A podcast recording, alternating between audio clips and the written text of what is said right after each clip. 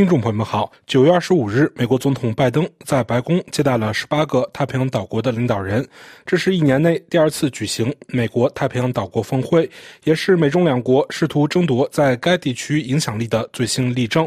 太平洋岛国论坛的十八个成员包括澳大利亚、新西兰、斐济、萨摩亚、汤加、巴布亚新几内亚、努瓦阿图、密克罗西尼亚联邦、所罗门群岛、基里巴斯、瑙鲁图瓦鲁。马绍尔群岛、帕罗、库克群岛、纽埃、法属波利尼西亚和法属新加利多尼亚。拜登在讲话中向来访的诸位太平洋岛国领导人表示：“继去年的历史性峰会之后，我很荣幸今天能在白宫接待参加太平洋岛国论坛的各位。我知道还有两天的会议时间，你们将见到更多我们的工作人员和我们的政府机构。我想再次为今年五月未能前往巴布亚新几内亚与你们会合表示歉意。这个地方对我的家庭。”有着特殊的意义。我要感谢巴新总理赠送给我的一份令人难以置信的礼物——一小块 A-20 攻击机的碎片。在二战期间，我母亲的三颗安布罗斯芬尼根。我的舅舅参加了美国陆军航空队，他驾驶那架 A-20 攻击机在太平洋上空执行了许多飞行任务。拜登说，1944年在一次任务中，他的飞机在巴布亚新几内亚海岸坠毁，就像当时许多为自由而战的士兵一样。我舅舅的遗体再也能被找到，但他的牺牲一直被人们铭记，包括麦克阿瑟将军。他当时给我家人写了一封悼电，我引用他的话。安布罗斯是在一场十字军东征中牺牲的，一个对所有人都更美好的世界将由此诞生，一个更美好的世界将会到来。朋友们，这就是我们各国今天齐聚一堂的原因，这就是他们在二战中走到一起的原因，也是我们今天走到一起的原因。因为我们的目标是建设一个更美好的世界，我们所有人民无论生活在哪里，都能有一个安全、繁荣和尊严的大好机会。而这一切都要从彼此建立更强有力的伙伴关系开始。这就是为什么美国兑现了我们去年做出的承诺：一是，在汤加和所罗门群岛开设新使馆；二是，在斐济设立美国国际开发署的特派团；三是让和平队重返萨摩亚、斐济、汤加和努阿图。拜登说：“我们与密克罗西尼亚和帕劳签署了新的经济协议，我们也希望与马绍尔群岛签署同样的协议。这就是美国与库克群岛正式建交的原因。真正的原因是我们都来自巴尔的摩。”玩笑归玩笑，正式与库克群岛和纽埃建交。此外，在白宫首次举办全国亚裔美国人、美洲原住民、太平洋岛民服务机构周之际，我很自豪地宣布，从今年开始，我们将把太平洋岛国学生的学术交流数量增加一倍，我们将翻一番。所有这些步骤都将有助于建立一个坚实的基础，使我们能够在此基础上应对对我们人民的生活最为重要的挑战。其中最关键的是气候变化。我想让你们知道，我们听到了你们的呼声，美国人民和全世界人民都听到了你们的呼声。我们听到了你们关于海平面上升的警告，他们对你们的国家构成了生存威胁。我们听到了你们的呼声，你们要求我们保证。你们永远、永远、永远不会因为气候危机而失去你们的国家地位或联合国会员国资格。今天，美国明确表示，这也是我们的立场。我们将与蓝色太平洋伙伴国一道增加气候援助，其中包括两千多万美元的新投资，为应对气候和自然灾害做好准备。拜登说：“我要谈的第二点是经济发展，强劲的增长始于强大的基础建设。因此，今天我很高兴地宣布，我们正在与美国国会合作，为我们的太平洋岛国基础设施倡议投资四千万美元。”包括通过七国集团倡导的全球基础设施和投资伙伴关系，对数字连接进行投资。我们还致力于在太平洋地区启动一个小额信贷机制，以扩大小型企业的融资渠道。我们意识到这多么困难，又有多么重要。我们还签署了一项为期十年、价值六亿美元的新协议，以支持太平洋岛国渔业的可持续发展。这是我去年向你们做出的承诺。拜登说。最后，最后，最后，我想谈谈安全问题。美国致力于确保一个自由、开放、繁荣和安全的印太地区。我们致力于与在座的所有国家合作，以实现这一目标。因此，今年我们将派出出第一艘美国海岸警卫队船只，专门用于与太平洋岛国合作和。培训。我们打算与我们的四方安全对话伙伴一道，投资一千一百多万美元，将最先进的海域态势感知技术引入该地区。总之，今天在与国会协商后，我们将推出两亿美元的新提案。最后，请允许我这句话结束发言。就像我们在二战期间的先辈一样，我们知道，在未来的岁月里，我们世界的大量历史将在太平洋两岸间书写。和他们一样，我们有责任帮助下一代共同书写这段历史，进行艰苦的工作，进行历史性的工作。拜登说：“麦克阿瑟将军说过，我再次引用他的话，为所有人创造一个更美好的世界。”这就是我们的目标。因此，今天让我们再次对这一目标做出承诺，让我们再次对彼此做出承诺。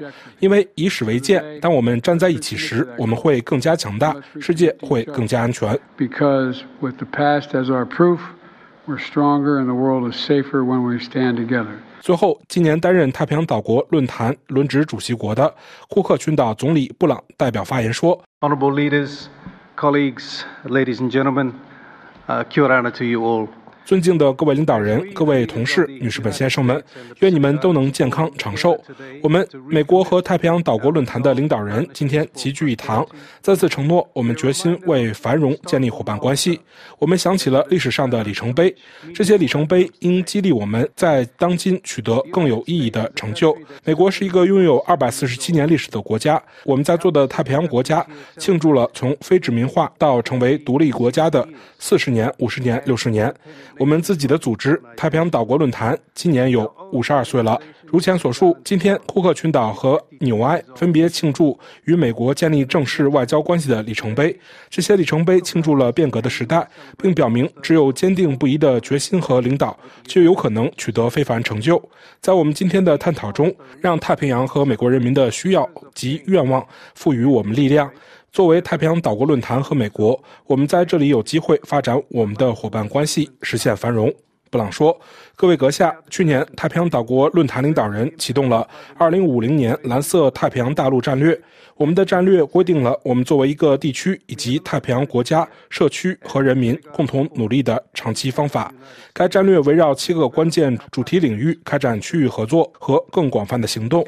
这些领域的设计和发展旨在支持本地区取得成就。我们的战略还概述了包括美国在内的国际合作伙伴如何与我们结成伙伴关系，以实现繁荣。布朗说：“几周后，我将主持召开第五十二届太平洋岛国论坛领导人会议。届时，我们将批准二零五零年战略执行计划。这是一项由太平洋国家制定并为太平洋国家服务的计划。它将确保所有太平洋人民的安全与繁荣，使他们过上自由、健康和富有成效的生活。该计划需要国际伙伴关系才能取得成功，并可作为我们美国太平洋未来合作框架的基石。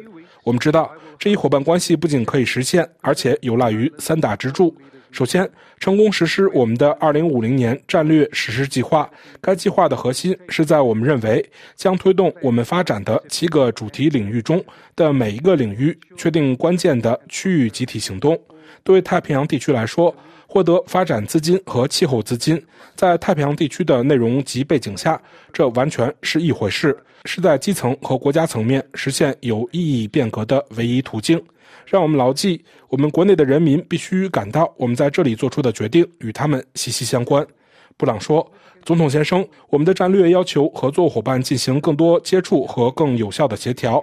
我强烈鼓励美国作为重要的创始对话伙伴，在最高级别参与今年即将在汤加举行的太平洋岛国论坛对话伙伴会议。”这种接触不能仅限于年度峰会，它必须是长达一年的努力，按照商定的行动计划开展工作，并得到必要的资源支持，以便在实地采取变革行动。布朗补充说：“其次，全球合作的意义。就在上周，我们各国积极参与了第七十八届联合国大会的探讨。总统先生，您明智地指出，没有一个国家能单独应对当今的挑战。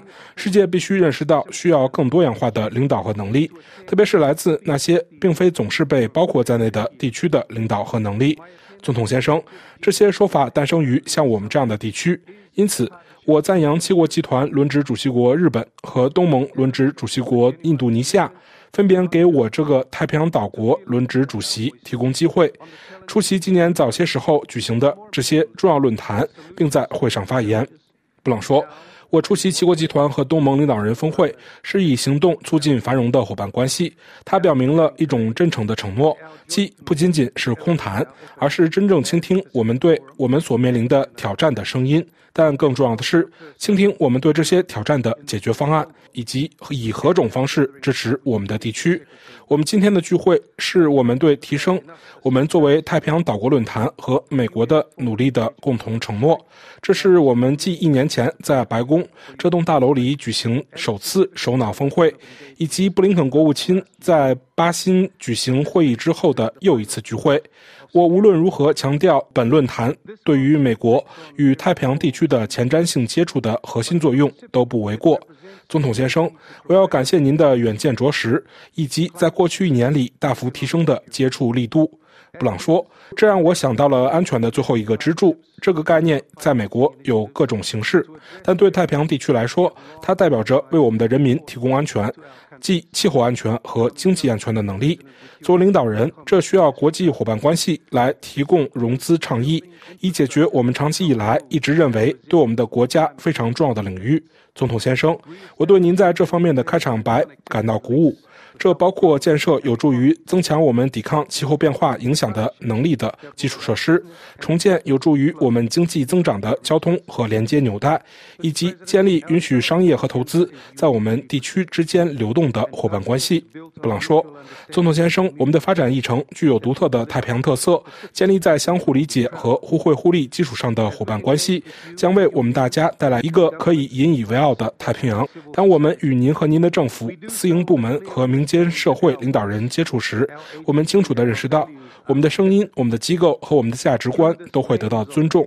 通过这种包容和尊重的视角，我们寻求与美国建立真正的伙伴关系，释放我们的全部发展潜力。从今天开始。让我们的审计将我们的指南针放在我们重新开始的同一条道路上，重新致力于实现一个真正具有韧性和繁荣的蓝色太平洋。为此，我向在座的各位领导人表示衷心感谢，并对总统先生您主持召开第二届美国太平洋峰会表示诚挚的谢意。愿你们都能健康长寿，非常感谢。愿上帝保佑你们。Thank you very much. God bless. 据美联社报道。令拜登政府感到沮丧的是，有一位重要领导人明显缺席了此次峰会。所罗门群岛苏加瓦雷与北京的密切关系引起了华盛顿的关注。尽管苏加瓦雷上周在纽约参加了联合国大会，但他此次并未来到华盛顿。所罗门群岛外长马内赖代为出席峰会。此外，卢瓦阿图总理办公室的一位官员此前告诉路透社记者，该国总理基尔曼将不会出席与拜登总统举行的太平洋岛国峰会，因为峰会举行当天，所有该国政府议员都必须到议会参加不信任投票。值得一提的是，美国仍在就。与努瓦阿图开设大使馆进行谈判，但并未大幅增加与该国的接触。而中国是该国最大的外部债权国。中国上个月与努瓦阿图签署了警务协议。拜登政府一位高级官员说，美国有望在明年初开设驻努瓦阿图的大使馆。此外，许多人批评富裕国家没有采取足够措施来控制气候变化带来的影响。尽管他们对这一问题负有很大责任，而且还从向脆弱国家提供的减缓气候变化影响的贷款中获利，拜登在峰会开始时表示，美国政府正在请求国会批准为太平洋地区提供两亿美元的新援助，包括资助。帮助这些岛国为应对气候和自然灾害做好准备，以及改善基础设施。由于美国对中国日益增长的军事及经济影响力的担忧与日俱增，拜登非常重视改善和提高与太平洋地区的关系。听众朋友们，感谢您的收听，感谢毕朱莉的技术合作。